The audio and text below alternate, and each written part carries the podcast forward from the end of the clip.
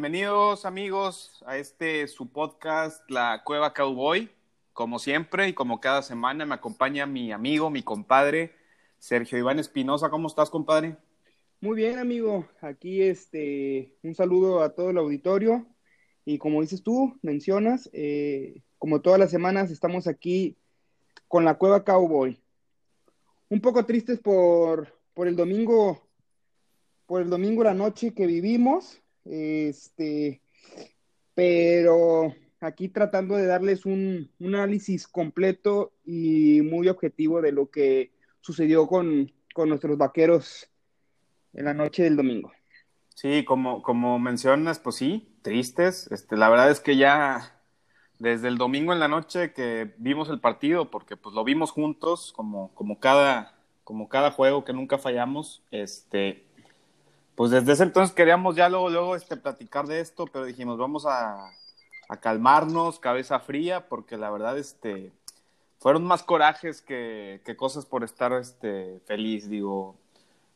Eh, hay muchas cosas que nos preocupan mucho, que ahorita ya las vamos a empezar a platicar.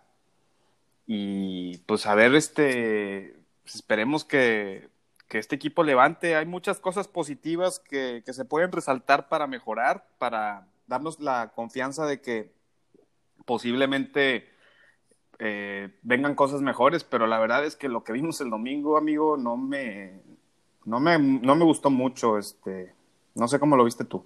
Sí, no, amigo, no, pues la verdad es que como lo comentas, este, y informarle al auditorio que, que como mencionas todos los domingos o cuando juegan los Cowboys, lo vemos juntos, ya tenemos haciendo ese ritual durante aproximadamente unos ocho años.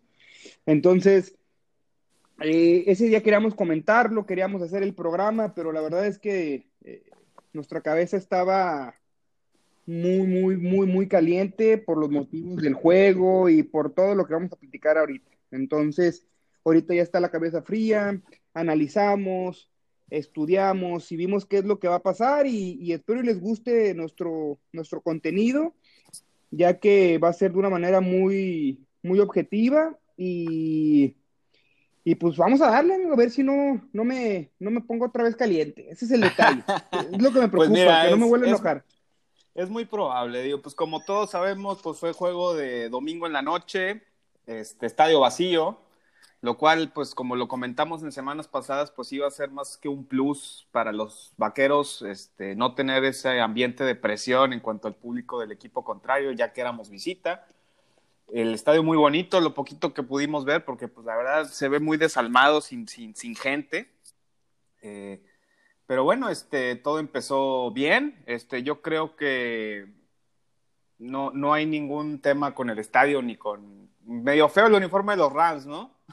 Sí, la verdad es que sí ese blanco y el amarillo, blanco y el amarillo que del casco amarillo huevo, güey, por así decirlo, la verdad es que no, eh, de hecho, ese día viendo el partido, no sé si te recuerdas que vimos el uniforme azul y lo comentamos, el del Rams, que era muy bonito, se ve muy bonito, pero ese blanco, si no, como mencionas, lo poquito que se alcanzó a ver el estadio, porque la verdad es que también no le metieron mucha publicidad al, estadio, ¿eh? déjame te comento.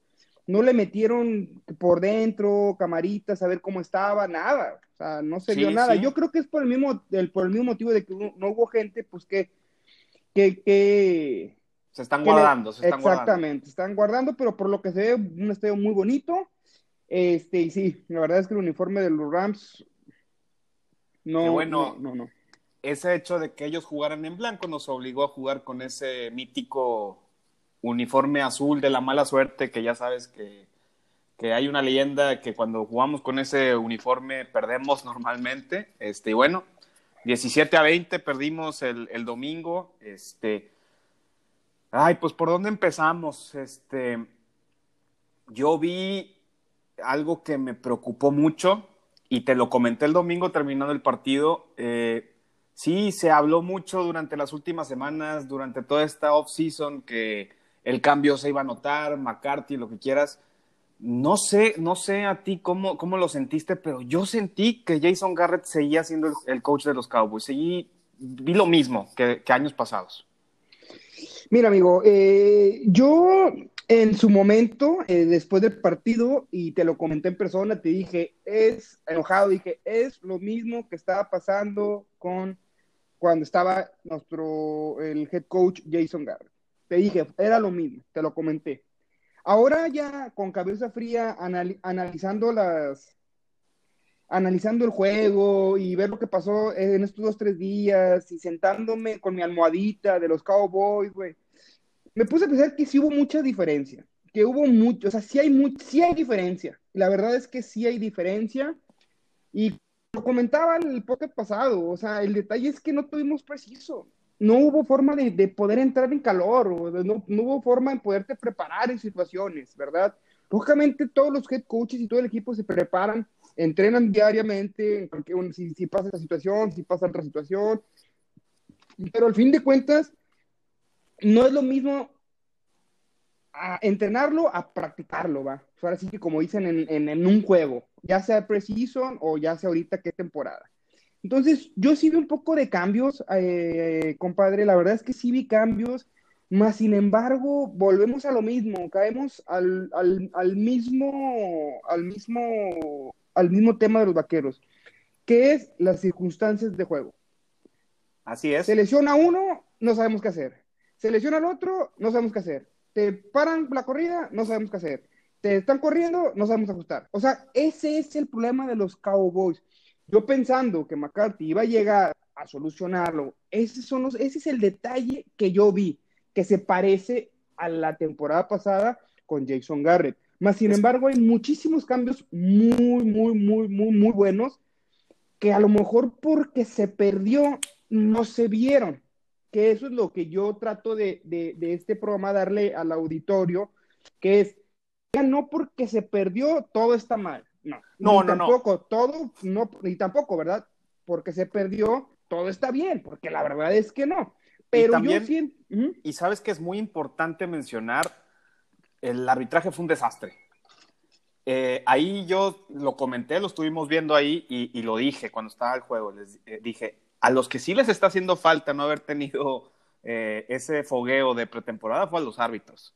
O sea, los referees cometieron, digo, más de, tres, pero yo noté tres errores durante el partido que, que, bueno, dos de ellos, bueno, tres prácticamente, impactaron directamente en el resultado final del juego. Ya lo iremos platicando conforme hagamos nuestro análisis de cuáles son los, los errores arbitrales, pero este, no sé si te parece que empecemos eh, un poquito a ver cómo, cómo iniciamos este, el primer cuarto. Este, el resultado del primer cuarto fue un 7-0 por parte de Rams. Fue nada más un touchdown que fue el que nos anotaron en la primera serie ofensiva que tuvieron, que de entrada ahí las preocupaciones que teníamos la semana pasada y antepasada se reflejaron bastante en la defensiva. Este, ese perímetro de los corners y los safeties está muy flojo. Yo lo noté muy flojo. Este, y también este, mucha jugada de, de play action que nos estuvo afectando mucho entre la confusión ahí con los linebackers, no bajaban los corners, no bajaban los safeties.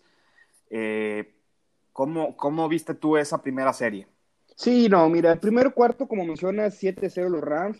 La verdad es que el primer cuarto nos arrastraron nos arrastraron. O sea, no hay otra palabra más decirte, te arrastraron. De los 15 minutos de juego, 11 fueron de los Rams y 4 tuvo la ofensiva. Así, o sea, nos arrastraron, nos hicieron, pero no, no, no, no, o sea, yo que jugué americano, compadre, este, y sin, lógicamente, sin, nuestro, sin, sin, sin llegar a otro tema, es, nos pisaron, güey. Fuimos los tapetes, güey. Las tuvimos en el suelo. Ahí, primer tema que yo creo que es importante tomar en el primer cuarto, eh, compadre. ¿Qué pasó ahí? Nuestro coordinador defensivo, Nolan, por favor, amigo, estás en la NFL, güey. Te contrataron para este tipo de situaciones. Play actions, pantallas. Para los que no saben, mi, del, del auditorio son engaños de corrida y buscas un pase, ya sea al corredor en pantalla o a los receptores toda esa serie las mismas jugadas, las mismas jugadas durante toda esa serie, nos arrastraron con las mismas jugadas y ahí está el resultado. ¿Cuál es el resultado? No es tanto el 7-0, porque de hecho, si te pones a pensar, fue excelente un 7-0, a como nos arrastraron. Yo creo que, que, Rams nos perdonó de perdido en unas dos series, porque la siguiente serie después de la primera, que bueno, es importante mencionar, ese, ese timeout que, que, que, le marcan a los Rams estando en tercera y creo que era cuatro, tercera y tres, este, sí nos pegó, porque al final de cuentas terminan convirtiendo esa jugada, eh, lo cual hace eh, la anotación por parte de ellos. Este, lo estuvieron mostrando en la, en la pantalla varias veces. Este, este McVeigh hizo, pidió el timeout ya estando el reloj en ceros, lo cual debió de haber sido un castigo que tal vez pudo haber hecho que esos siete puntos hubieran sido tres.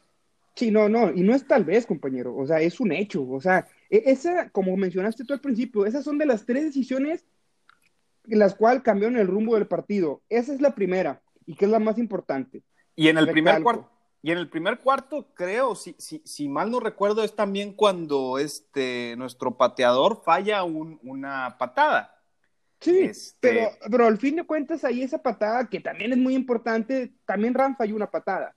Entonces sí, sí, se compensa, ¿verdad? Yo creo que sí, sí, sí es importante hablar de, de nuestro pateador Surley, que pues por algo se le contrató, se le dio la confianza y su primer gol de campo, sin afición, sin ruido, eh, campo techado, campo sintético, contra su equipo, con, contra su equipo que, que, que, no lo pudo retener.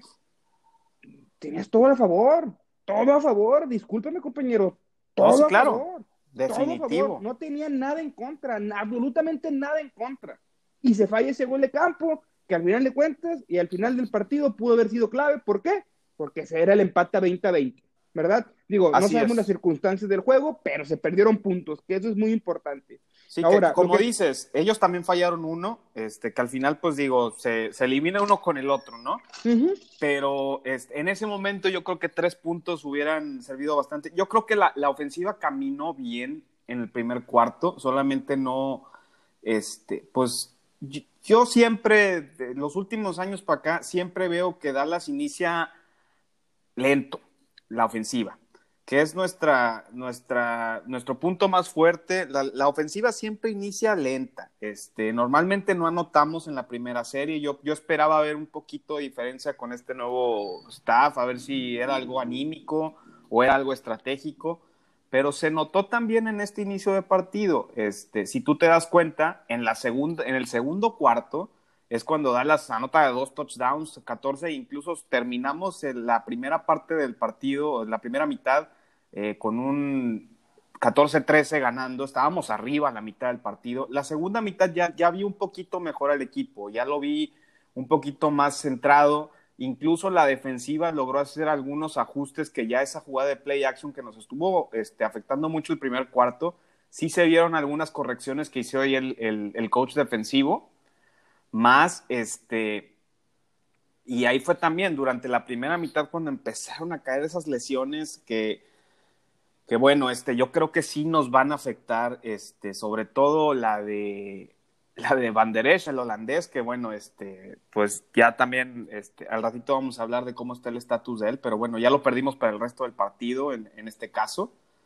Ya se vio un hueco todavía más grande y lamentablemente el, suplente que tenemos ahí para cubrir esa falta de un linebacker en caso de alguna lesión, pues tampoco está Sean Lee, ¿verdad? Entonces este, empezamos a utilizar esos reservas que tenemos ahí que, pues digamos, son, a veces son cumplidores, pero pues se nota a veces en ese tipo de jugadas explosivas, alguna jugada que, pues bueno, pues lamentablemente no son ese tipo de jugador, son jugadores que cuando se les pide cumplir sus asignaciones las, las hacen pero no van a ser algo extraordinario, por algo son suplentes en un equipo. No sé si creo. Sí, claro, claro, o sea, eso es muy importante lo que mencionas. Digo, y hablando del resumen del primer tiempo, como mencionas tú, este, la ofensiva arrancó lento, pero avanzó bien. Pero pues también cómo puedes avanzar o cómo puedes calar si estuviste casi de los 30 minutos de juego, estuviste casi 22 en la banca. Sí. Porque no podías frenar a los Rams. Porque las ofensivas de los Rams es, e, era, eran las mismas jugadas, play actions. Digo, no se demerita el, trabajo que hizo Sean Payne, porque la verdad es que no, porque hizo el trabajo de su vida. Fue el juego de, de, los mejores juegos que ha tenido como entrenador. Sí, la, verdad, se vio muy bien. cuarto se vio muy bien, nada más que el equipo de los Rams no era suficiente para liquidar el juego desde el primer cuarto. O sea, Rams tuvo para liquidarnos desde el, desde el primer cuarto el juego. Así es, digo, ahí, es la falta de, talento que tiene ese equipo. Exactamente, exactamente. Y ese es el motivo del cual yo salí enojado del partido. Pero bueno, no hay que debilitar a los Rams. Al fin de cuentas, jugaron bien la primera mitad, hicieron lo que tenían que hacer, se fueron perdiendo, como mencionas tú, que eso es muy importante. Se fueron perdiendo al medio tiempo, pero nos arrastraron, como te digo, 20 minutos de los 30. Tuvimos suerte. Ahora, mencionando las lesiones, ¿verdad? Que se vienen. Es muy importante, como lo mencionaste ya, digo, ya yo creo que eso ya no es tema. Como también mencionaste, recalcar ese tiempo fuera que hubiera cambiado todo el rumbo del partido de un tercera, tercera y tres a un tercera y ocho, es en, la zona, en la zona roja de los vaqueros, eso cambia muchísimo. y ahí fue cuando, cuando cayó la anotación. Entonces, ¿Qué pasa? Como lo comentamos el partido pasado, también eso tiene que ver con la inauguración del partido. No son pretextos, porque al fin de cuentas Rams ganó bien y, y, Dallas perdió lo que es, perdió. Entonces, esa inauguración, el apoyo de, los árbitros que daban, como dices tú, entre que fríos, o se hicieron güeyes, o les taparon los ojos por la inauguración. Quién sabe qué haya pasado, pero sí es algo que se tiene que mencionar y se tiene que arreglar en un futuro, porque esos, esos tipos de arbitraje con las, con las tres, cuatro cosas que pasaron, aguas, aguas, porque ahora estamos hablando de un juego de temporada, pero uno que, de un juego de división o algo que se esté, que se esté calentando más las cosas o que sea más difícil, eh, no creo que puedan con ese tipo de trabajos. Sí, que, que ya lamentablemente en los últimos años el, el, equipo de referees de la NFL ha estado teniendo muchísimas equivocaciones. O sea, sí están, están mal. O sea, yo creo que no sé ahí eh, qué aspecto es el que les esté fallando, incluso con todas las ventajas tecnológicas que, que existen ya en el juego, este, híjole, este, no estoy diciendo que por eso perdimos, incluso por el, ese castigo que, que, que, nos marcan este, al final del partido, que ahorita llegaremos a eso, pero este, sí son dos jugadas clave que impactaron increíblemente el resultado final en contra de Dallas, porque también este, pues ya pasando después a la segunda mitad, este, bueno, primera cosa que sí tengo que mencionar, esa ofensiva potente que tenemos no se vio en la segunda mitad. Hicimos tres puntos en toda la segunda mitad, lo cual es inaceptable. Inaceptable completamente, compadre. Este, no sé ahí, este, lo platicamos durante el partido, lo platicamos después del partido tú y yo cuando estuvimos este, viéndolo. Y el caso de Amari Cooper, este, Amari Cooper eh, cumplió en ciertas jugadas importantes en las que hizo unas buenas recepciones, pero en ciertos momentos también se le veía desconectado, no se veía como Amari Cooper. Este, hubo una jugada que tú mencionaste muchas veces que viene un pase y le pega en la rodilla y ni siquiera metió las manos. Eh, y yo creo que, este, no sé si a lo mejor por lo mismo de que se rumoraba mucho que estaba un poquito lesionado, tenía unos hamstrings este, antes de, que iniciara la temporada, no sé si a lo mejor eso le haya afectado, pero también si no estás al 100, mejor no juegues o, o, limítate un poco y dale la oportunidad a los jugadores que sí vienen bien, como por ejemplo CD Lamb, este, muy buen debut, la verdad, este, yo creo que cumplió aunque sí tuvo una equivocación tremenda en, esa, en ese cuarto down que, hace esa recepción. No se fijó dónde estaba corriendo. O sea, sí, sí, es, eso, eso eh, compañero, yo creo que sí hay que hablarlo de, eh, en, el tema cuando toquemos ese tema. Ahorita te voy a comentar lo que dices. Es inaceptable lo que hizo Mari Cooper. Inaceptable. Inaceptable, O sea, ese balón que le pega en la rodilla, inaceptable, no puso ni las manos, güey, no quería jugar, güey. Las trayectorias, las pocas trayectorias que tuvo caminando a medio, como, como, como se mencionaba antes en, el campo de entrenamiento, a medio Chile, paso con Ronero, güey, o sea, efectivamente, como dices tú y lo mencionas, sí, estaba lesionado, estaba tocado, sí, güey, pero si estás tocado, eres jugador del NFL, compañero. O sea, estás tocado, no juegues, güey, hay receptores hay buena banca de receptores, hay bueno, pues se pueden ajustar, no juegues, güey. Ahora, este también hay que poner algo, también digo, vamos a, estamos hablando de una manera muy, muy, muy objetiva. También le tocó de corner la mayoría de veces a Ramsey, güey. Y eso es algo que se criticó mucho durante la semana, o sea, después del partido, que decían, oye, tienes a, a, Ramsey, ok, Ramsey es uno de los mejores corners que hay en la NFL, entendido.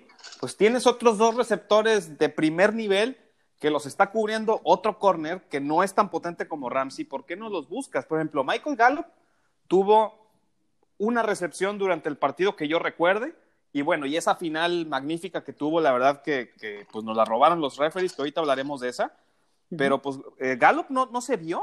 Este, sí, Lam hizo algunas cosas, y bueno, y también es importante mencionar que desde la primera mitad nos quedamos sin tight titular, porque el Jardín, Jarwin, que ya no vamos a hablar de él en toda la temporada, yo creo, porque ya, pues ahorita lo vamos a platicar, pero ya quedó fuera para toda la temporada.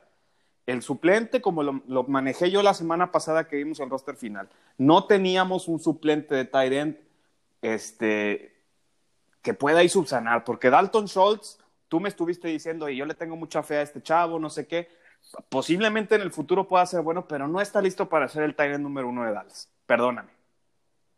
Sí, no, y, o sea, tienes razón en lo que comentas, o sea, a, a, a Mari Cooper, o sea, no puedes jugar, pues, güey, o sea, no, no juegues, en verdad no juegues. Ahora, sí, tampoco vamos a quitar méritos, volvemos a repetir, tenía a Ramsey enfrente, la mayoría de las veces, porque no siempre, pero la mayoría de las veces tenía a Ramsey. Entonces, como dices tú, bueno, pues si tienes uno de los mejores corners, güey, de la historia, bueno, güey, pues sabes qué, pues voltea del otro lado, güey voltea del otro lado. Está Sidney Lamb, está eh, Gallup, voltea del otro lado. Ahora, mencionando que Gallup, esa recepción fantástica de 47 yardas, se la hizo a Ramsey. Sí, sí, entonces eso quiere decir que Ramsey sí, efectivamente es un buen corner, pero Mari Cooper también es un muy buen receptor elite.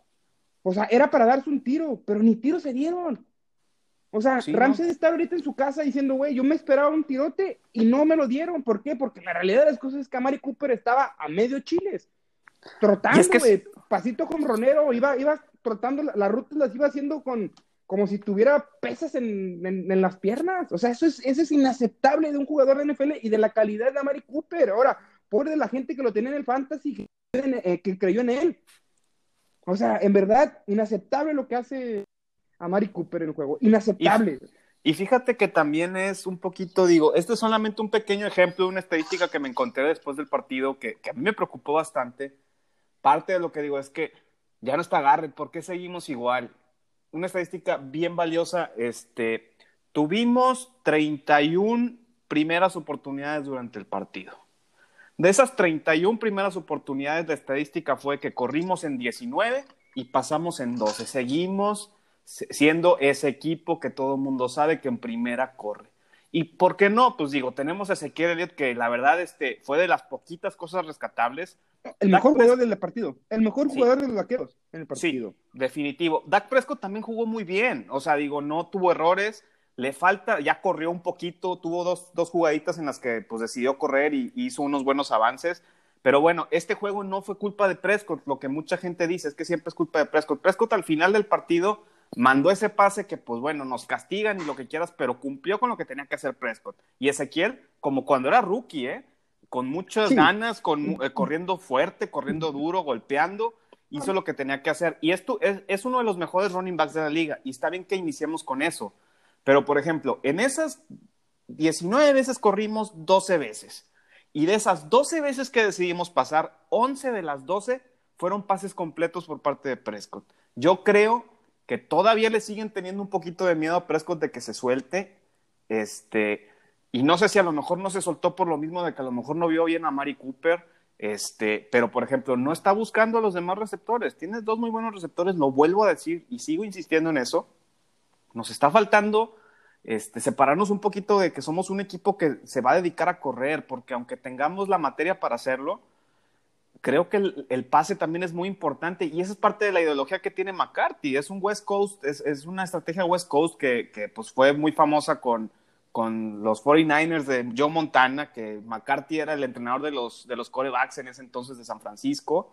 Este, y trae esa ideología, pues vemos cómo jugaba Green Bay con Aaron Rodgers, Un, equipo que basaba casi todo en, el pase y tenemos materia para hacerlo. Seguimos corriendo en primera, seguimos siendo predecibles y eso es lo que a mí me preocupa. Y no sé si a lo mejor eso tenga mucho que ver que mantuvimos al mismo coordinador ofensivo que el año pasado con las mismas ideas de Garrett. O realmente hay quien es el que está llamando ahí las, cosas, porque eso está preocupante. Sí, no, claro. Mira, yo eh, eh, ya me quiero poner de buenas porque ya me estoy encendiendo. Lo positivo del partido, Ezequiel Elliott. sin duda, ese 21 de los Cowboys, de la estrella solitaria, ese 21, en verdad, yo tenía mínimo la temporada pasada, nunca lo había visto como este juego.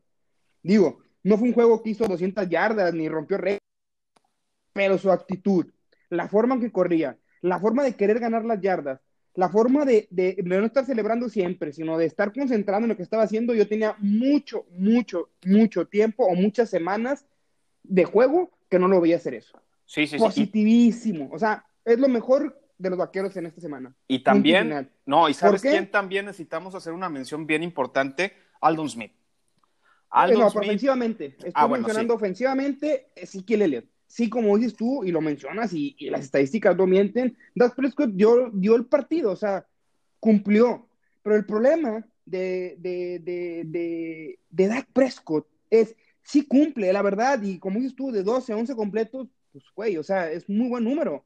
Y ese, ese que no completó fue el, el de Amari Cooper que le pegó en la rodilla, güey, y que no lo agarró. Pero bueno, el detalle es, a mí lo que me preocupa de, de Dak Prescott o de la ofensiva de los vaqueros es, ¿qué debe de hacer Dak Prescott? ¿O qué debe de hacer los entrenadores para sacar las victorias cuando tenemos el marcador cerrado, güey. O y es que, ¿sabes? Ese es, esa es una cuestión. Es el tema de, la temporada pasada. Mencióname, amigo, o si recuerdas, ¿cuántos partidos perdimos cerrados? Yo no, pues, todos los cerrados los perdimos. Literal.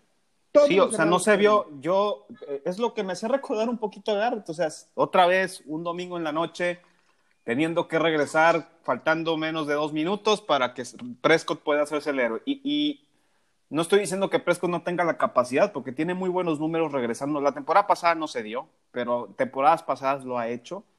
Este, no sé, o sea, yo creo que este equipo no tiene ni siquiera la necesidad de estar contra las cuerdas por la ofensiva que tiene. O sea, si tú te pones a pensar, o sea, sí, una de las mejores ofensivas de la NFL, sí, el trío de receptores, uno de los mejores corredores, una línea ofensiva que también eh, mostraron un poquito de debilidad esos huecos. no fue tanto el centro, pero ese tackle derecho, este Steele, que es el, suplente de Larry Collins, híjole, de repente se le iban unos cuantos. Y bueno, estabas jugando contra Aaron Donald, ¿verdad? Que pues también hay que reconocer que es un jugadorazo. Este, pues no dieron la protección necesaria. En, algunas, en algunos momentos, este, no, no, o sea, sí se notaba, por ejemplo, si antes, digo, es un ejemplo así para que el auditorio lo entienda más fácil, si antes este, Presco tenía cinco segundos, ahorita ya tienes tres y medio.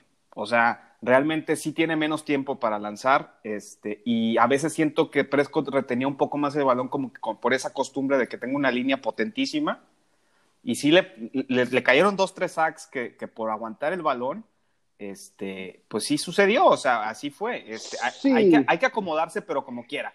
Tienes los receptores, tienes este, el corredor. Digo, teníamos un Tyrant eh, competente ahorita, pues no sé qué vayan a hacer ahí. Este, ahorita hablaremos de eso, pero este, yo creo, o sea, si hacemos un análisis, vamos a, mira, ¿qué te parece si, si agarramos esta como que mecánica para las siguientes semanas, empezando con esta?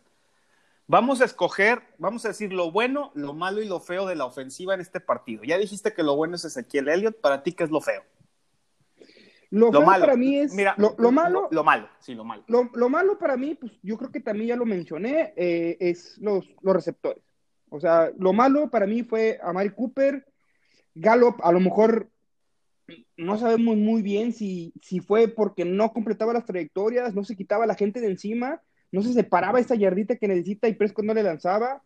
Lo poco que eh, CD Lamb, lo poco que hizo, lo hizo pues ah, pues bien y mal, porque pudo haber hecho un partido muy bueno, pero la jugada más importante la falló y es cuestión total, exclusivamente de él, de su novatez, de su, de, de, no, de, su, de su nervio, vete tú a saber. Entonces, yo creo que lo, de la ofensiva lo puro fue, fue eh, los receptores. Que se refleja en el marcador, porque al final de cuentas hicieron 17 puntos, lo cual para el equipo que era Rams defensivamente, quitando a Aaron Donald, ¿verdad? Y hay Ramsey, es el problema. Que tampoco era algo muy acá. Y la línea ofensiva, yo no te puedo yo criticar, aunque está la baja de Collins, tampoco. ¿Por qué? Porque como dices tú, enfrente tienes Aaron Donald. Eh, yo creo que es el mejor D-line ahorita que hay en, la, en, la NFL, o sea, es uno de los mejores, entonces es una persona que tienes que ponerle dos, dos, bloquearlo entre dos, entonces ahí pierdes un hueco, o sea, yo la línea la vi bien porque a pesar de eso, Donald, si no mal recuerdo, creo que hizo un sack o dos sacks, o sea, se pudo controlar al fin de cuentas, él está acostumbrado a hacer cuatro o cinco sacks, ya sea en conjunto o solo por partido. Entonces, controlarlo, porque si lo controlaste, pues bueno, está bien. Entonces, lo, lo, lo malo, totalmente, exclusivamente los receptores. Sí. ¿Y lo feo? Lo feo, para mí, la lesión de, de, de Jarwin, de, de Jardín. Estoy completamente de acuerdo con tus tres. O sea, yo creo que sí, los receptores nos fallaron. Este, yo creo que lo de Siri Lamb es un tema de, ser novato, que lo debe de ir corrigiendo. Esperemos lo poco que brilló, hizo muy buenas este, jugadas. Incluso llegó un punto en el que yo estaba viendo a CD Lamb como el receptor número uno, haciendo un lado a Mari Cooper en el juego, porque CD Lamb sacó muy buenas jugadas. Falló en esa última, lamentablemente a Gallup lo vimos una recepción durante el partido y esa final, que bueno, si no hubiera sido castigo, ese castigo inexistente, bueno, estaríamos hablando de otra cosa y estaríamos diciendo que Gallup es el mejor receptor de la NFL, ¿verdad? Casi, casi. Pero este, eh, yo creo que, les, les, faltó un poquito, este, y bueno, afecta, quieras o no afecta esa caída de Jardín durante el partido. O sea, Jardín este, e, es, es un Tyrant que, que se le dio la confianza, que el año pasado mostró cosas muy buenas este, y sí nos hizo falta en, en, esas recepciones, porque hubo como unos cuatro o cinco pases a Dalton Schultz, que creo que nada más pudo agarrar uno o dos, y los otros tres quedaba corto, este, lo soltaba, este, y pues bueno, eso es lo que yo veo como malo y feo y, y bueno, este, y ahora en la defensiva, ¿qué, qué, qué se te hace que fue lo bueno? Mira, eh, lo bueno yo creo, lo único bueno que yo veo en, en, la defensiva eh, fue a, a, este. Al 2000. Literal. No, o sea, punto y final. No tengo más que decir. O sea, no hay otra cosa. Fíjate, Aldon Smith, yo creo que va, se le dio bastante bien. Para tener cinco años de no jugar, este, parece que acaba de jugar el día anterior, en, ahí con los colegiales, güey. O sea, se le vio bastante bien, muy metido en el juego. Tuvo dos castigos, ¿eh? Bueno, tuvo uno, un castigo por este offsides que tuvo ahí. Este, Everson Griffin hizo cosas buenas, pero tampoco fue algo notable. Pero sabes algo que yo también rescato mucho, que los hemos criticado mucho y con justa razón, pero hubo una intercepción, ¿eh? Sí, claro. Este, cosa que no veíamos el año pasado, absolutamente. Qué bueno, esa intercepción da pie a otro de los errores que para que vea nuestro auditorio que no somos nada más cargados de un lado, esa intercepción es un error del arbitraje también. ¿Por qué? Porque Aldon Smith golpea a este Goff en la cara y eso es lo que provoca esa intercepción. Ese fue un castigo que se le fue a los referees, que pues se convirtió en una jugada grande para darles porque fue una intercepción. Este, eso es yo creo que lo rescatable. Esa intercepción fue buena, este, nos, nos levantó un poquito porque las cosas no se estaban poniendo buenas en el tercer cuarto. Y, bueno, lo bueno es Aldon Smith. Aldon Smith va a ser el comeback player del año, de este año. Estoy casi seguro porque dio un juegazo. Y para el tiempo que tenía sin jugar, lo malo, ¿qué veo malo yo? Híjole, es que no sé si ponerlo en lo feo bueno, no sé si tú lo viste, porque yo tampoco lo vi en todo el partido. ¿Dónde está Don Tari Poe, güey? No, y deja, deja a Poe. ¿Dónde está Lawrence? Discúlpame, ¿dónde está Lawrence? ¿Dónde están las, jugadas grandes de Jalen Smith? A Jalen Smith está perdido. Desde que se sale Banderesh, y Jalen Smith se, pierde. El perímetro ni se diga. O sea, no, es que yo creo que lo malo, lo feo, lo horrible, lo espantoso es la defensiva de los vaqueros. O sea, no puedes hablar de nada. O sea, no hay nada bueno. También, su, con todo respeto, el coordinador ofensivo, Nolan, dos cuartos para, para poder ajustar un play action, dos cuartos te tuvo que costar para ajustar una jugada, dos cuartos, amigo, siendo el coordinador defensivo de los vaqueros de Dallas, del American Team, dos cuartos. O sea, es, eso es inaceptable también. En verdad es inaceptable que te, por las mismas jugadas te hicieron garras. Ok, yo entiendo la lesión de Banderesh, conocido en la cueva como el holandés, sí, claro, claro que va a afectar, claro que es un pilar de la defensa. O sea, él y Jalen Smith es un pilar, claro. Pero no es posible que no puedas ajustar un, un coach como, como Nolan. O sea, no, no lo puedo creer.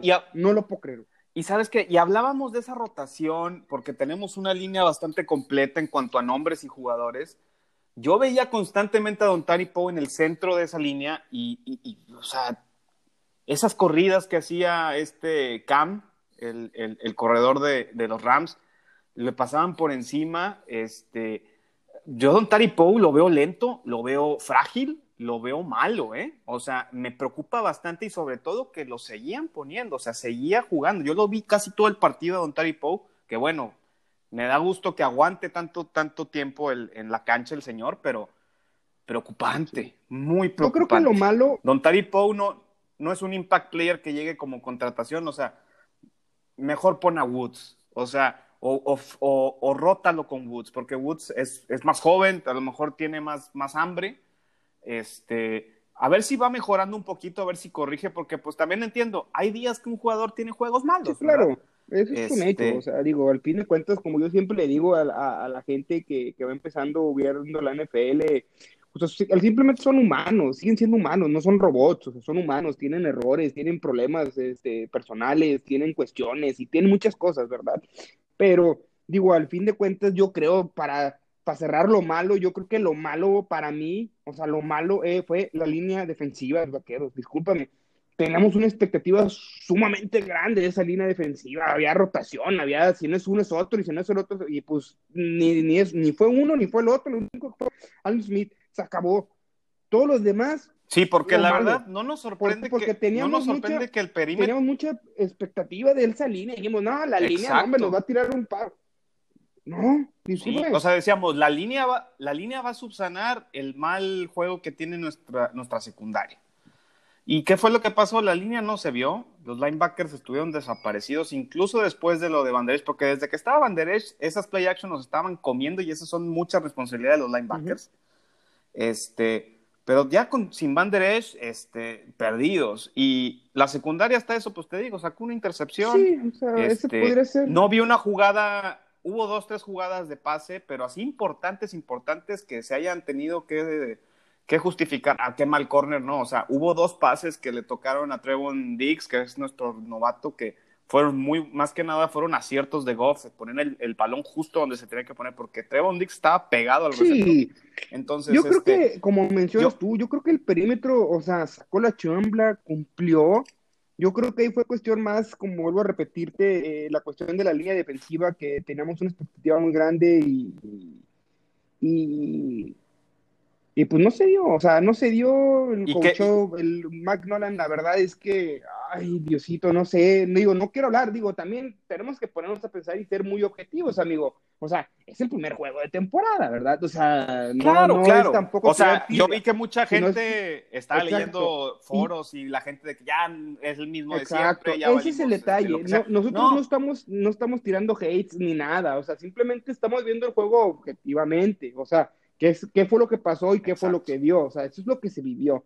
También así como reconocemos a nuestro, a nuestro contrario, los Rams, que hicieron un buen trabajo, que muy buena ofensiva, muy buena rotación de jugadas, este, y faltó aniquilarnos. Digo, al fin de cuentas nos ganaron, ¿va? Pero era un juego donde nos podían haber aniquilado fácilmente, ¿eh? fácilmente, y eso es lo que nos preocupa, ¿verdad? Y no sé, amigos, si quieras tomar el tema, este, ya por último, porque otra pues vez me estoy, me sí, estoy es sí, no te las jugadas claves. pues, bueno, las jugadas claves. O sea, a ver si a ver si no te enojas, ¿verdad? Porque yo creo que hay muchas jugadas que discutir, pero yo creo que ya para tampoco no alargarnos tanto con este tema del partido, porque tenemos otras cosas que hacer y tenemos que hablar de Atlanta también. Este, esa jugada final, ¿verdad? bueno, bueno, vamos a iniciar desde una, una serie antes. Bueno, fueron dos porque patearon en la que seguía. Perdón. Faltaban 10 minutos para que terminara el partido.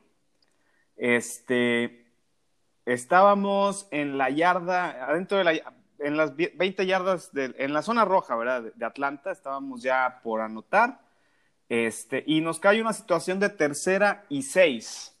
Y Kellen Moore Mike McCarthy, no sé quién fue el que tomó esa decisión, se decide correr.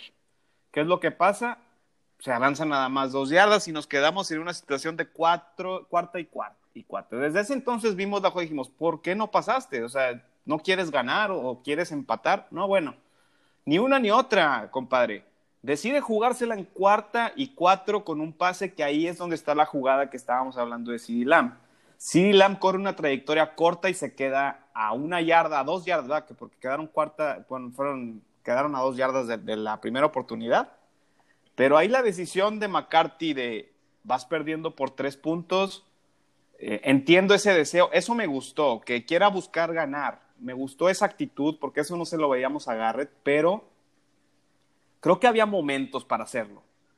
Este, yo creo que ese es un error de McCarthy, en mi opinión.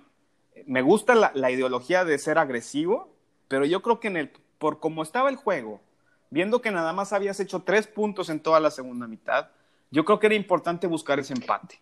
Yo, yo eh, no, no estoy tan de acuerdo contigo, compañero. Mira, te voy a decir en lo que estoy de acuerdo. Lógicamente, eh, como mencionas tú, o sea, si tú estabas pensándola en jugártela, o sea, si, si tú eh, desde tercera decías, oye, ¿sabes qué? Si no, si no hago la tercera por oportunidad, me la voy a jugar. O simplemente tú ya estás pensando como head coach con tus asistentes y todo, oye, esta, esta serie ofensiva va de touchdown. No la vamos a jugar en cuarta. Pero de que se anota, se anota. Ah, ok, bueno, entonces no puedes mandar esa tercera en corrida. Discúlpame, esa corrida no lo puedes hacer. No.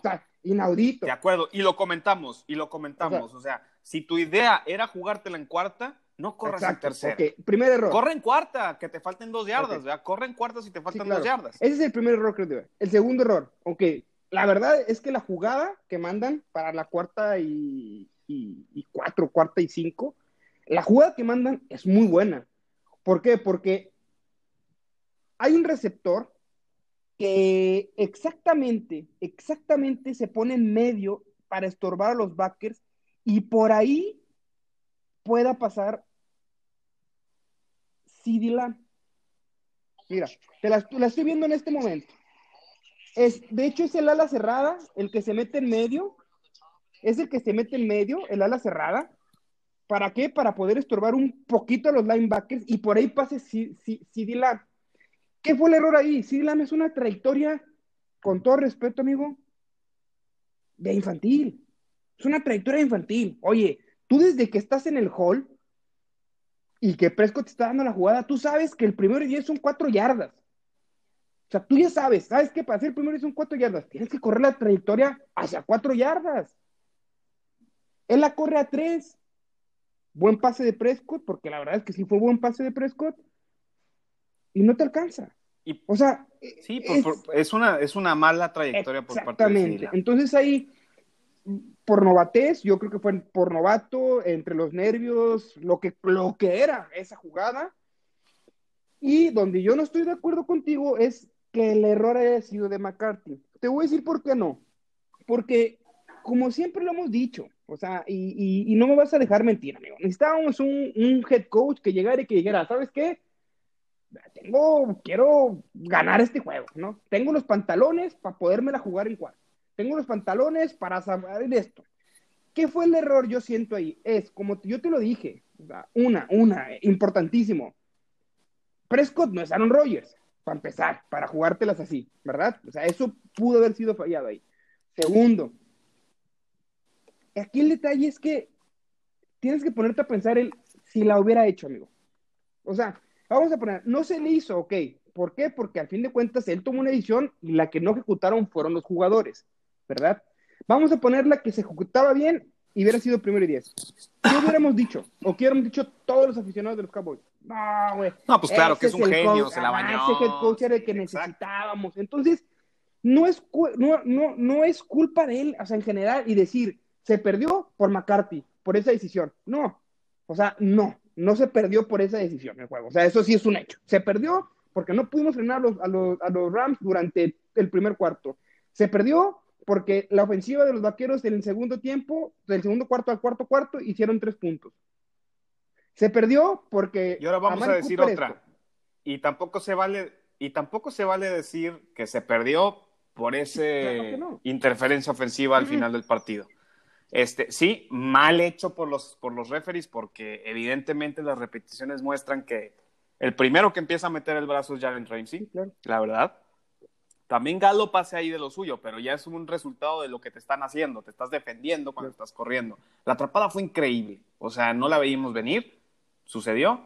Ahí está tu castigo. Ese es un resultado que sí impacta el final del partido. ¿Por qué? Porque ya estaban en la yarda 10. Y, yo, y quedaban 30 segundos. Por eso yo sí que este esa jugada sí pudo cambiar el rumbo del partido.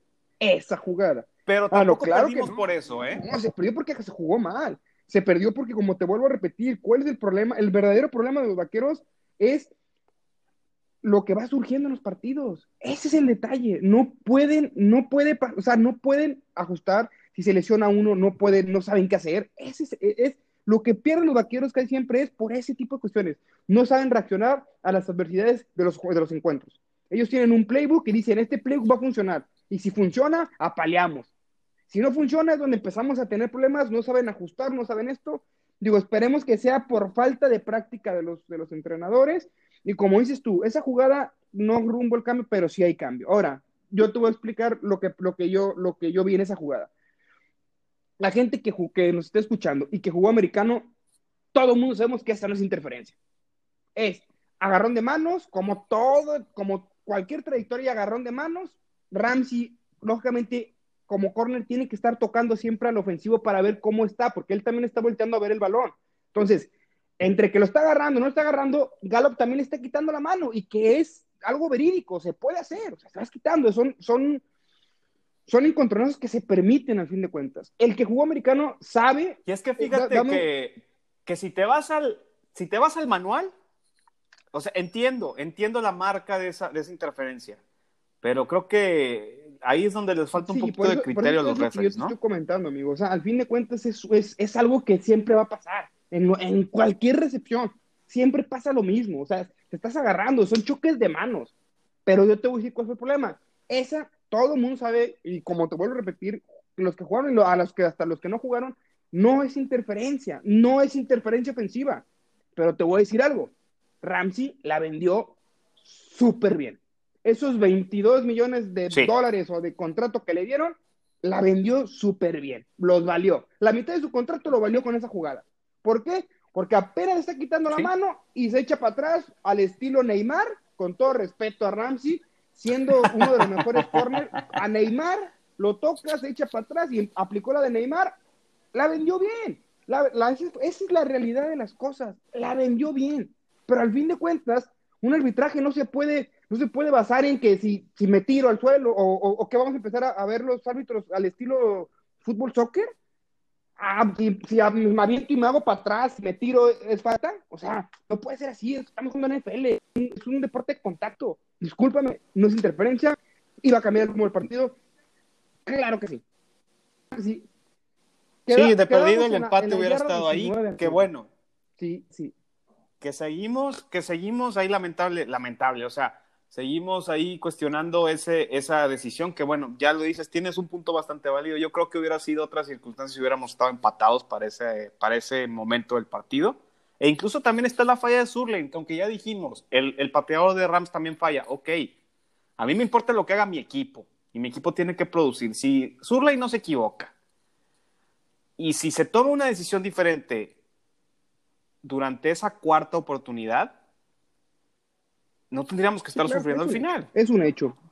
Y, y, es a lo que vamos, o sea, es eh, así nos ha estado pasando, este, yo creo que ya, ya nos, ya ni para qué nos enojamos más, lamentable, el resultado fue 17-20, se perdió un partido que se debió de haber ganado, lamentable, pero se debió de haber ganado, pero bueno, ahí tenemos la ventaja de que se perdió, los gigantes también perdieron, pues Washington le ganó a Filadelfia, pero bueno, Washington sabemos lo que es y sabemos que se le puede ganar. O sea, a lo mejor pueden agarrar una racha buena, pero sabemos que podemos ganarle a Washington, este, y sobre todo que jugamos dos veces contra ellos, podemos ahí rescatar eso, esa. Nosotros veíamos a Filadelfia durísimo para ganar a Washington. Esa fue una sorpresa, digo, al fin de cuentas, eso ya, como mencionas tú, eh, veíamos fuerte a Filadelfia, pero digo, al fin de cuentas, y amigo, nada más para concluir, eh, eh, eh este momento es, yo le pido al auditorio, al auditorio, a la gente que nos escucha, no tiren hate, no es McCarthy, o sea, McCarthy no tiene hate porque yo he estado leyendo de que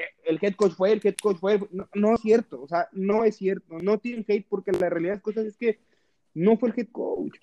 Hubo muchas cosas que pasó en el partido que los ya mencionamos, entonces traten de verlo, lo objetivo de lo que estamos diciendo y no dejen de tirar hate para terminar con eso.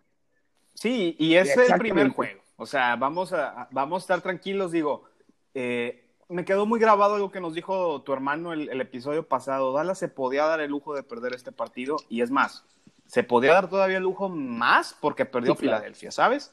Entonces, este, estamos tranquilos, se viene un juego importante, pero antes de entrar en materia de Atlanta, que bueno, nos disculpamos primero con nuestro auditorio porque eh, pues batallamos mucho para conseguir un fan de Atlanta. Este, sí encontramos uno que otro, pero pues a lo mejor no, no tenían tanto conocimiento y nuestra intención es que es que le sepan bastante al equipo de Atlanta como fue tu hermano la semana pasada que tenía mucho conocimiento de los Rams. Entonces este, decidimos mejor hacer nosotros un análisis leve de lo que se viene en el partido. Y este, antes que empecemos el análisis de Atlanta, vamos a hablar un poquito de las cosas que se han desarrollando en los últimos días. Este, mucho tema de los lesionados, ¿verdad? Este, sabemos que, bueno, eh, el holandés, que ya saben que es Van der este, va a estar fuera de seis a ocho semanas porque fue una fractura de clavícula. Cuando fue el golpe que se dio, inicialmente pensábamos que era algo del cuello que nos preocupó bastante, pero bueno, lamentable, pero fue la clavícula, ¿verdad? Este, sabemos que pues es una lesión delicada, este, que necesita una buena recuperación, pero el, lo positivo es que no fue algo en el cuello, ¿verdad? Sí, sí, claro, sí, amigo. La verdad es que, como dices tú, pues no, no es algo como, como lo mencionamos en el partido del cuello, fue la clavícula. Seis semanas, ah, se me hace que ahí va a tener que hacer un trabajo muy, muy, muy, muy especial. Beck Nolan va a tener que, no sé qué va a tener que hacer. Algo va a tener que meter, algo va a tener y sobre... que. Eh, la otra, y sobre todo porque la preocupación ahí es, decías, bueno, pues aguántate dos juegos más y ya regresa Sean Lee, pero bueno, el día de hoy, miércoles, se anuncia que Sean Lee tiene un tema de una hernia que fue operado la semana pasada y también se espera que va a regresar dentro de ocho semanas. Entonces, tu suplente, el obvio suplente para, para cubrir ese hueco a la perfección del holandés, va a seguir ahí libre. Este, y eso es una preocupación muy grande que ahorita vamos a hablar un poquito de ese tema rápido, pero bueno, otro lesionado que ya supimos también es, es Jarwin Jardín, fuera toda la temporada con una ruptura de ligamento anterior. Eh, esa también nos va a pegar, ¿eh? Este, sí, sí está preocupante.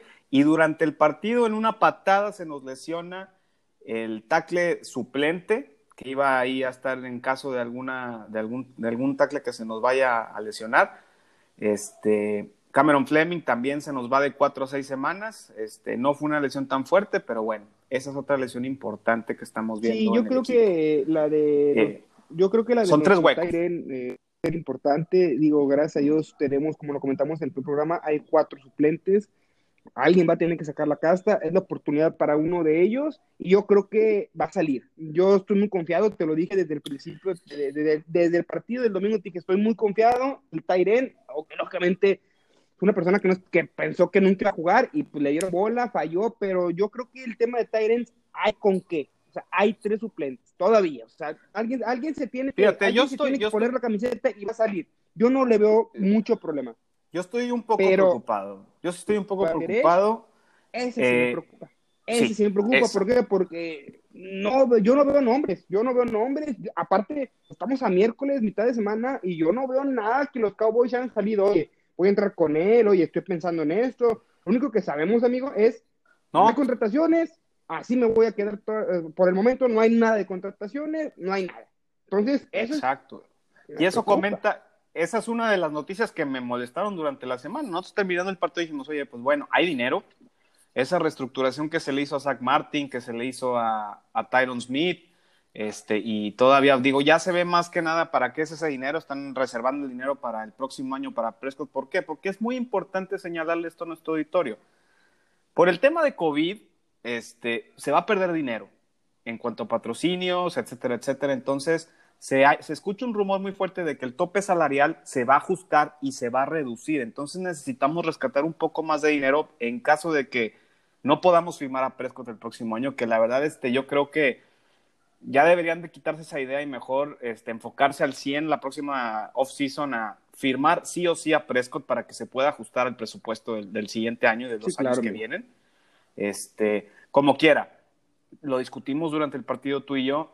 Eh, yo todavía sigo pensando que Prescott hay que seguirlo aguantando. Yo no creo que, yo creo que fue una buena decisión no haberle dado un contrato largo como se lo dieron a Mahomes, como se lo dieron a, a Wentz o a, hasta el mismo a, a Deshaun Watson. Ajá, o sea, yo creo que fue una buena decisión, sí, nos va a costar, pero bueno, hay que seguirlo probando y que ver qué está exactamente, hecho. Como, como, tú mencionas, hay que ver de qué está hecho eh, Prescott. Digo, este partido no se le puede criticar mucho, tampoco se le puede alabar mucho, simplemente fue un partido donde él cumplió, por así decirlo, pero seguimos pero es que eso es lo que esperamos. O sea, yo no quiero un coreback que cumpla. Si le vas a pagar 40 millones de dólares al año, amigo. yo quiero que sea extraordinario. Exacto. Entonces cumple, entonces ahí, pues él va a tener que ganar su puesto. Volvemos a repetir, en la semana 1. Exacto. Y pues bueno, a ver qué nos depara. Pero viendo esos huecos y teniendo dinero, yo creo que hay, yo creo que hay que buscar afuera, hay que buscar algo en la secundaria. El Thomas sigue libre. Earl Thomas, este, pues ya al parecer ya, es, va a ser sueño guajiro para nosotros porque no se va a dar. O sea, yo pensaba que después del partido Jerry Jones iba a estar levantando el teléfono buscando Earl Thomas porque de plano sí nos hace falta alguien que marque eh, el tiempo ahí en esa secundaria, pero bueno, no sé qué están haciendo. Pero tenemos ahí una falta en un linebacker porque los suplentes no son suplentes adecuados para estar como titulares en un equipo de fútbol americano ninguno. ¿Ok? Lamentable, son, son suplentes que son suplentes, que van a cumplir. Joe Thomas es un buen jugador, pero no es un titular en ningún equipo de la NFL, ni en uno de los peores. Entonces, hay uno que otro linebacker decente a bueno eh, como agentes libres ahorita, que yo creo que por ahí debieron de haber rescatado algo. Yo creo que también nos hace falta traernos otro Tyrant que ahí, que no sea a lo mejor un Jason Witten, ¿verdad? No, no vamos a encontrar algo así, pero alguien que cumpla, alguien que conozca, alguien con experiencia sí nos va a hacer falta y un Tyren. Yo creo que la próxima semana vamos a estar hablando de alguna contratación en la posición de Tyren. Este, y pues la noticia es, la que más me molesta es, el día de ayer sale Stephen Jones y dice, vamos a usar a los jugadores que tenemos en el roster para cubrir esos huecos. Pues bueno, eso yo no sé si vaya a ser suficiente. Ya veremos la próxima semana a ver si estamos hablando de lo mismo. Sí, ojalá, ojalá esperemos si no. Y como te digo, yo en el, en el tema de los Tyrants, yo sí no le veo problema. El linebacker es donde me da miedo. Pero al fin de cuentas, pues ya salieron. Ya salió y dijeron, ah, no, esta semana no hay contrataciones, todo se va a jugar igual. Entonces, pues esperemos y, y que... O sea, hubo una, hubo una contratación, ¿eh? Una contratación que ni siquiera es valiosa, perdón. Se traen un jugador de un practice squad, creo que es de Chicago, para estar ahí como un suplente en el practice squad de nosotros. Este, pero, bueno, a lo mejor este, ya deciden subir a Brandon Carr a la secundaria. Este, yo creo que los corners no se vieron tan mal. Los safeties cumplieron. Pero me preocupan mucho a ver qué pasa la próxima semana, porque ahora sí, Atlanta eh, trae dos receptores. Sí, ese es el detalle. Yo creo que eh, entrando al tema, al tema de Atlanta, este... Y por último, por último, mi amigo, último, que también ya se enfoca un poquito en el tema del juego de Atlanta.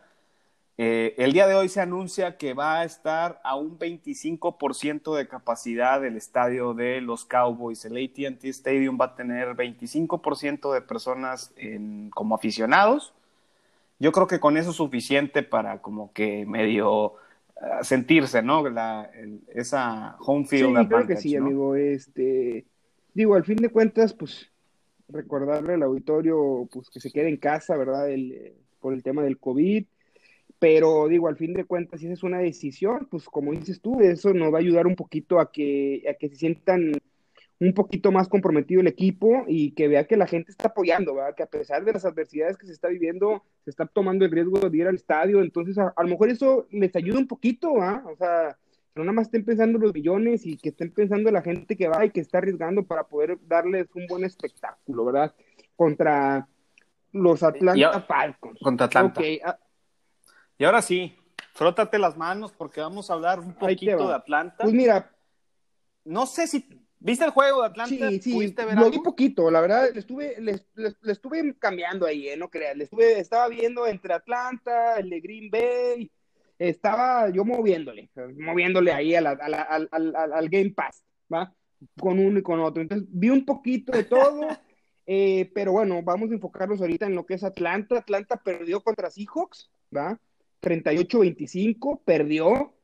Eh, mm, no se vio bien Atlanta, o sea, no se vio bien pero, o sea, los primeros... Sí, eso es, la mitad de esos, la, mitad de esos puntos ya fueron regalados por sí al final del partido. Al principio del partido jugó, no está jugando nada Atlanta, de hecho hizo 12 puntos, creo, si no mal recuerdo, hizo 12 puntos en, en, dos cuartos, en el tercer cuarto creo que no hizo nada, y ya al final fue cuando se amplió la, la, la, se amplió un poquito el número de los, de los Falcons, ¿verdad? Pero el cuarto cuarto, que creo que fue cuando hicieron dos anotaciones. Sea, al final cuando Seahawks relajó, se relajó y, empezó a dar el juego, ¿verdad? Pero no podemos quitar, no podemos sin mencionar lo siguiente. Es un equipo que tiene un coreback promedio, casi llegando al elite, que Matt Ryan. Lógicamente, ¿cuál es la ventaja, cuál es la, ventaja de los Cowboys? Que Matt Ryan no se mueve como, como, como Goff, o sea, es una persona que es más, más estable tuvo números así muy, muy por encimita, pero muy buenos, ¿eh? O sea, 37 completos de 54, 450 yardas, dos touchdowns y una intercepción. O sea, por juego malo que dio, pues no está tan malo. ¿eh? Lógicamente, ¿por qué? ¿Por qué tiene esos números? Por lo, como lo que mencionabas. Julius Jones y Calvin Ridley. O sea, acabó, güey. O sea, son dos receptores y ahí es donde nos vamos a dar cuenta de que está hecho el perímetro de los vaqueros. Si fue suerte, si el, si el cuadro de receptores de los Rams no era tan, tan, no les dio tanta pelea. Eh, ahí vamos a ver, o sea, ahí es donde vamos a ver qué es lo que está pasando. Calvin Ridley fueron dos Sí, ¿eh? vemos. Sí, fueron dos touchdowns que fueron ya, ya de basura, o sea, fueron tiempo basura esos dos touchdowns. Yo vi en la mañana hoy, pues bueno, el día de hoy fue a sueto aquí en, para, para, pues, para, la mayoría de los mexicanos, si no es que todos, ¿verdad? Porque es el Día de la Independencia. Feliz día a todos, por cierto.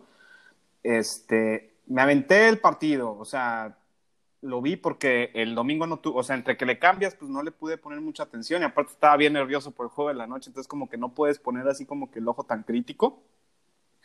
Los dos receptores de, bueno, eh, tienen tres receptores, ¿verdad? Los, los dos principales, pues ya sabemos que es Julio Jones y Calvin Ridley. Y también tienen a Russell Gage, que creo que es un novato, por lo que tengo entendido. Este, la verdad no sé, no conozco tanto a los Falcons, pero entre esos tres receptores, cada uno tuvo nueve recepciones. Julio Jones hizo 157 yardas, Calvin Ridley hizo 130, Russell Gage son 114. O sea, traen promedios de 17 eh, yardas por acarreo, o sea, por, por recepción, 14 Ridley, 12.7 Gage, o sea, eh, se, mueve mucho el balón por el aire. Son 18 y además tienen un tight end que trajeron este año, este Hayden Hurst, que también es muy bueno. Hizo dos, tres jugadas importantes. Y bueno, no podemos, por ahí digo, yo sé que ya hablamos de este jugador, pero bueno, eh, sigue siendo un jugador del que hay que cuidarse. Está Todd Gurley como corredor con Atlanta. Entonces, este. Todd Gurley, si, si, si como tú mencionas, jugó medio tiempo, ¿eh? jugó nada los primeros dos cuartos y después ya no se le vio nada. No sé si haya sido por, por algún motivo de su rodilla que no queda, que no está al 100. Este, entonces, yo creo que aquí volvemos a lo mismo y como pasó con, como pasó con los Rams, me preocupa el perímetro y lo que ahorita ya me preocupa viendo la primera semana de si esa línea defensiva de sueño que tiene los vaqueros no presiona a Matt Ryan, es la clave. ¿eh? ahí te encargo, ¿eh? ese sí fue un, ese sí fue un detalle ¿eh? que yo vi en el resumen. Este, recibió muchos sacks Matt Ryan, ¿eh? Sí tuvo de perder unas 3, 4, incluso dos fueron de safeties. Este, Jamal Adams le pegó dos veces a, Matt Ryan llegando desde atrás. Este, yo creo que la clave para apagar un poquito esos receptores es la línea defensiva. Si la línea defensiva se comporta como lo que estamos esperando ver de ellos, vamos a poder ahí ayudarle un poquito a esa secundaria que sigue siendo medio frágil, que es cumplidora, pero bueno, ve contra quién te estás enfrentando. También el pateador fue un, un, este, una patada extra, que también este, eso es importante mencionarlo. Sí, claro. Eh, yo creo que la clave está ahí. La clave es que tu línea defensiva pueda crear la suficiente presión. Este, la línea ofensiva de Atlanta no es tan, tan buena, no es tan potente como otras a las que nos vamos a enfrentar y nos hemos enfrentado. Creo que por ahí está el juego para Dallas. Y la secundaria también la vi muy, este, muy frágil, la de Atlanta, igual que la de nosotros. Digo, sabemos que el estilo de juego de los Seahawks son jugadas muy explosivas con Russell Wilson, que bueno, ya vamos a hablar de él la próxima semana porque nos toca jugar contra los Seahawks en la semana 3. Pero yo creo que por ahí está, es utilizar a Prescott, este, jugar al pase, este, obviamente sin olvidarnos de Ezequiel Elliott, que también pues hace las cosas muy bien, pero que sea un buen revulsivo, un buen cambio de ritmo en cuanto a, al, playbook que debe de usar Dallas. Dallas debe de enfocarse en el pase esta semana. Sí, yo, creo. que, o sea, yo creo que sí tienes que combinar eh, un poquito ahí con el corredor. Yo creo que, yo creo que la clave de este juego para los Cowboys, a mí, es, yo creo que va a ser la corrida. Te voy a explicar por qué. Porque Seahawks eh, corrió su mejor corredor de Seahawks fue eh, este Rosen Wilson. o sea, el mejor corredor de, de, Seahawks fue Rosen Wilson.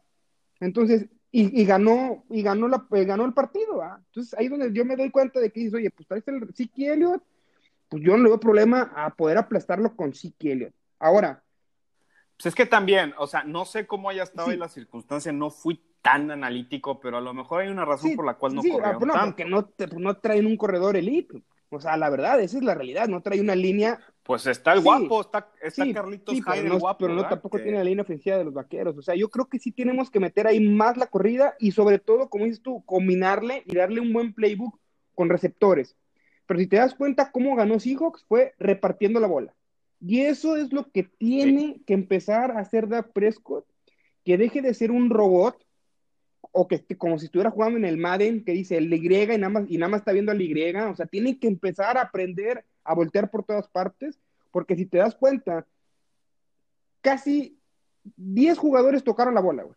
10 jugadores receptores, entre receptores y corredores, Russell Wilson le dio la bola. Le repartió bola para todos. Entonces, ese fue el método con el cual pudo ganarle a, Atlanta. Entonces, yo creo que los Cowboys tienen para repartir bola, lo repetimos, a Mari Cooper, CD Lamb, este, Gallup, ahora el nuevo, o sea, hay, hay forma de repartir bola, Entonces, yo creo que tienes que enfocarte en la corrida y el lanzar. Corridita y lanzar. Yo creo que ese es, para mí, ese yo creo que esa es la estrategia que debe de tomar los vaqueros y recordarle a McCarthy que que su coreback es Prescott, no es Aaron Rodgers. Eso es muy importante. Entonces, se tiene que basar en lo que tiene. Yo creo que está, eh, todos, todos, todos, yo creo que todos el equipo de están aprendiendo a ver cuál es la solución. Es la primera semana, volvemos a repetir, lamentablemente no hubo preseason. Entonces, a todos los equipos es el mismo pretexto, porque no nada más es con los vaqueros, todos vivieron lo mismo. Entonces, yo creo que las primeras dos, tres semanas va a ser entre un poquito de suerte y quién se preparó físicamente mejor que un tema de qué hacer, ¿va? Entonces hay que ver, hay que ver viendo, hay que ir viendo cómo vamos desarrollando, pero como lo cenamos en el, en el podcast anterior, yo creo que este juego se tiene que ganar. O sea, no, no, sí vimos muchas cosas de los vaqueros malas, pero en este juego los Falcons también estuvieron pésimos, para llorar yo creo. Digo, el marcador se medio, se compone por esos 14 puntos al final, si no estás hablando que, si no estás hablando que hicieron 10 puntos en todo el juego, si me entiendes? Entonces, no se le vio nada, entonces yo creo que los vaqueros tienen la posibilidad de ganar. La realidad de las cosas. Sí, era, era lo que te iba a preguntar, era, ahora dime, pues, ¿qué, te gusta? O sea, ¿a quién ves ganando? Y, y, si te atreves a decirme algún tipo de resultado, pues adelante. Sí, yo creo que sí, amigo. Yo creo que el resultado no te lo podré decir porque la verdad es que no quiero yo dejar mal al auditorio y, que quede mal, pero yo lo que sí puedo decir es por cómo se ve el juego, por lo que pudimos ver eh, una semana, o sea, también el auditorio tiene que entender que llevamos una semana viéndonos, o sea, no sabemos qué está pasando, no hubo precision, insisto, pero yo creo que va a ser un juego de, de muchos puntos, muchos puntos, va a haber muchos puntos, se va a saltar Prescott, Prescott va a tener el tiempo, va a estar bueno, y yo creo que ahí el juego se lo va a llevar el, la mejor, el que haga la mejor defensiva, es el que se va a llevar el juego. El que juega mejor defensivamente es el que se va a jugar el juego. Porque las ofensivas, yo estoy muy seguro que las dos ofensivas, ya sea como Atlanta, como los Cowboys, van a dar su show, van a dar espectáculo. ATT, tú sabes que siempre se les da en ATT hacer espectáculos. A todos los, todos los equipos que van a jugar contra el American Team en ATT, saben que dan espectáculo. Entonces, yo creo que va a ser un juego de muchos puntos. Va a haber un espectáculo aéreo e impresionante. Entonces, yo creo que las jugadas claves en este partido va a ser la defensiva. La defensiva que juegue mejor es la defensiva que va a ganar el juego. Punto, punto de acuerdo, de acuerdo. ¿Crees que gana Dallas? Sí, tiene que ganar. Tiene que ganar, pero ¿crees que gane? ¿Hay equipo para ganar la Atlanta? Claro que sí, totalmente. O sea, había equipo para ganar la Rams, con todo respeto a los aficionados de los Rams y con todo respeto a mi hermano, había equipo, jugaron mejor, Dallas no jugó bien, se le complicaron muchas circunstancias del juego, que esas circunstancias son las que no han podido ser, que los vaqueros de Dallas sea un equipo grande, por las circunstancias que pasan en los juegos, no saben cómo tratar esas circunstancias. Pero equipo hay para ganar a Atlanta, lo que demostró Dallas, lo bonito, lo, lo, lo, bueno que demostró Dallas y lo bueno que demostró Falcons, yo creo que Dallas está por encima de los Falcons. Y lo feo que demostró Falcons y lo feo que demostró Dallas, yo creo que, insisto, sigue estando arriba el equipo de vaqueros. Por lo que demostró esta semana. Entonces, si nos basamos en lo que, en lo que vimos del juego de Atlanta y del juego de los Cowboys, yo creo que los, vaqueros tienen que ganar un tipo de problema. Perfecto. Por, nada más para recordarle al, al, auditorio, es a las 12, horario incómodo. No estamos acostumbrados a ver juegos a las 12. A ver cómo le hacemos nosotros para verlo. este, pero sí, este es uno de los pocos partidos que vamos a jugar a las 12. Creo que hay otros dos por ahí en el calendario. Y pues yo y veo. Por último, amigo, tú dime qué, qué, qué sientes. ¿Se gana o no se gana? Mira, yo creo que se gana. Pero si te soy sincero, estoy preocupado. Eh, ¿Cómo te explico? a principio de temporada tú me decías, contra Atlanta se va a ganar, es juego fácil, ahí va. Y sí sigue siendo un equipo no tan fuerte como para estar preocupado como si jugáramos contra Baltimore o algo por el estilo, pero este, yo veo que las fortalezas de Atlanta afectan mucho las debilidades de Dallas. Este, creo que la semana pasada no se notó, pero esta semana vamos a notar esa falta de gente en la secundaria.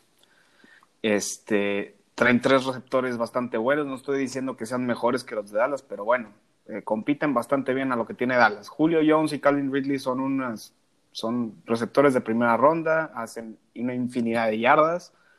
Este, tienen un tercer este, eh, receptor bastante completo y bueno. Entonces, este, me da miedo, me da miedo un poquito, me da miedo también que tienen un Tyrant bastante bueno, que pues ese normalmente es la chamba de los linebackers y como sabes, nada más tenemos un linebacker bueno y el otro pues es una incógnita total, es un jugador nada más que cumple. Creo que se gana, creo que no va a ser fácil, creo que vamos a sufrir bastante, pero se gana y sí le veo de muchos puntos, veo este, bueno, Esperemos, porque también si no conecta Prescott, si no conecta la ofensiva como el juego pasado, nos van a humillar ahora sí, compadre. O sea, yo no veo cómo. No, creo que sí, amigo, pero yo siento que esta vez, como te vuelvo a repetir, ATT, eh, Dominguito a mediodía, va, va, a salir Prescott, la ofensiva, estoy casi te lo puedo garantizar, va a salir muy, muy, muy muy flojita, o sea, ya perdimos, bueno, ahora sí, a lo que es, a lo que trabajamos, ya, o sea, ya le cayó su, su, baño frío, yo creo que va a abrir muy bien la ofensiva y, yo insisto y te lo comento y le digo al auditorio que para mí este juego, en mi perspectiva, es la mejor defensiva o la que haga la jugada defensiva la de impacto es el que va a ganar el juego. De acuerdo. Eh, detalle curioso, este, los últimos años que Dallas ha estado calificando a playoff, que ya sabemos que es uno sí y uno no, pero en esos casos en los que hemos calificado a playoff los últimos años, el primer juego de la temporada se ha perdido, ¿ok? Entonces, eso es un dato muy interesante que también para todos los aficionados que escuchen y, no, se, no se nos rindan. No piensan que porque ya se perdió el primer partido ya estamos fritos o fuera, o fuera McCarthy, fuera Jerry Jones, fuera Dak Prescott, no. Hay cosas muy buenas que se deben de rescatar, que se pueden rescatar del partido. Solamente es de ir afinando esos detalles. Sabemos que tenemos equipo para competir. Nada más es ir afinando y, evolucionando conforme se vayan dando las circunstancias. Yo creo que tenemos la condición perfecta para seguir afinando bien ese roster las próximas semanas, pero para que se tenga que afinar ese roster, tiene que haber equivocaciones o tiene que encontrarse detalles en los que se puede tener algún reemplazo, algún free agent que nos pueda apoyar en esa situación, en esas posiciones en las que tenemos huecos, porque hay huecos y pues tener fe y echarle ganas, apoyar como siempre. Aquí vamos a estar nosotros igual platicando la próxima semana, esperemos de un triunfo ahora sí. Y este y preparándonos para el juego contra Seattle que estamos buscando y esperamos que ahora sí la próxima semana tengamos una aficionada de los Seattle, de los Seahawks, ¿verdad, Iván? Sí, claro que sí, y sobre todo pedirle una disculpa al auditorio por el motivo de, de, nuestra, de nuestra promesa de traer siempre un aficionado de, del equipo con el con el contra que nos vamos a enfrentar la semana que viene. Más sin embargo, como comentó mi compañero y mi gran amigo Javier, no se halló, se buscó, se, se casi casi sacamos hasta la pala para desenterrar a alguien. Y, y la verdad es que no había prospectos, eh, como mencionan las dos personas que, que, estaban, no, no son aficionados de closet, no les gusta mucho el americano, simplemente fue como, me gusta Atlanta, punto y final. Entonces, quisimos mejor y se tomó la decisión de hacer nosotros, pero la próxima semana garantizado, garantizado un, un, este, un aficionado de los Seahawks, garantizado y, y, y, la próxima, la próxima, el próximo episodio vas a ver que vamos a hablar de cosas muy buenas, vamos a estar con la sonrisa de oreja a oreja porque los vaqueros va a ser su primer triunfo de esta temporada. Dios te escuche, compadre, Dios te escuche. Esperemos que así nos vaya. Este, esperemos no, no ser tan agresivos como el podcast del día de hoy. Gracias por aguantarnos, pero tenemos que soltarlo todo lo malo que vimos. Y así va a ser toda la temporada. Aunque se gane, vamos a estar reflejando todas las debilidades y todos los puntos que no nos agradaron, porque se trata de comentar las cosas que nos pueden afectar en el futuro. Exactamente. Entonces, es un este, análisis objetivo. Es importante. Eso es muy importante que sepa la, audiencia. Es, una, es, es un análisis objetivo, sí, claro que somos cowboys a muerte, mas sin embargo hay que darle un buen, un buen análisis a, a nuestro auditorio. Y como dijo mi compañero, eh, feliz día de la, de la independencia a todos los mexicanos que nos escuchan. Y esperemos y la próxima semana, la próxima semana tengamos un mejor resultado con los Cowboys, que está una victoria y desde aquí, desde Monterrey, Nuevo León, les mandamos un fuerte abrazo y un gran saludo. Sí, y sabes qué, y ya para finalizar, también hay que agradecerle a toda esa afición, a, estos, a este auditorio que, que, no, que nos recibieron bastante bien esta semana. Tuvimos un crecimiento muy grande de reproducciones de nuestro podcast, hemos recibido muy buenos comentarios. Este, muchas gracias, esperemos que nos sigan escuchando y a seguir recomendando el podcast para que podamos seguir haciendo esto. Este, eh, muchas gracias por los comentarios, muchas gracias por los saludos. Este, y sigan escuchando para que este número se triplique la próxima semana y así sigamos semana con semana con más público, con más audiencia, porque como te lo dije la primera vez que grabamos este podcast, somos el único podcast en Monterrey, se me hace que baja de la mano a México, que habla de los Cowboys. ¿eh? Sí, no, claro, y sobre todo lo este hacemos por, por por, por, por, la audición, o sea, por, por, la gente que nos escucha, o sea, lo hacemos única y exclusivamente para que la gente escuche de los Cowboys, escuche cómo van y que tengan un, un, análisis objetivo, y esa es nuestra finalidad, ¿no? Que nos escuche más gente, ¿para qué? Para que ellos puedan aprender y puedan ver eh, y sentir lo que un aficionado de Cowboys siente, ¿verdad? Semana a semana, y les agradecemos mucho, como dice mi amigo Javier, les agradecemos mucho a todos los comentarios que nos han hecho, este, claro que lo recibimos con mucho, mucho cariño y, se les agradece mucho. Y a seguir creciendo. y, nos echan mucho la mano, en verdad, auditorio, en compartirlo. En verdad nos hace muy feliz. Y, este, y, literalmente este programa lo, hacemos por ustedes. No es, otras, no, es pues por otro motivo más que por ustedes. Un fuerte abrazo. Saludos. Y pues no se diga más, no se diga más. Este, muchas gracias por escucharnos. Esperamos que la próxima semana sea más alegre que esta. Y pues Go Cowboys, adelante y mucha suerte. Que estén muy bien. Un fuerte abrazo desde la Cueva Cowboy. Adiós. Nos vemos, adiós. Adiós.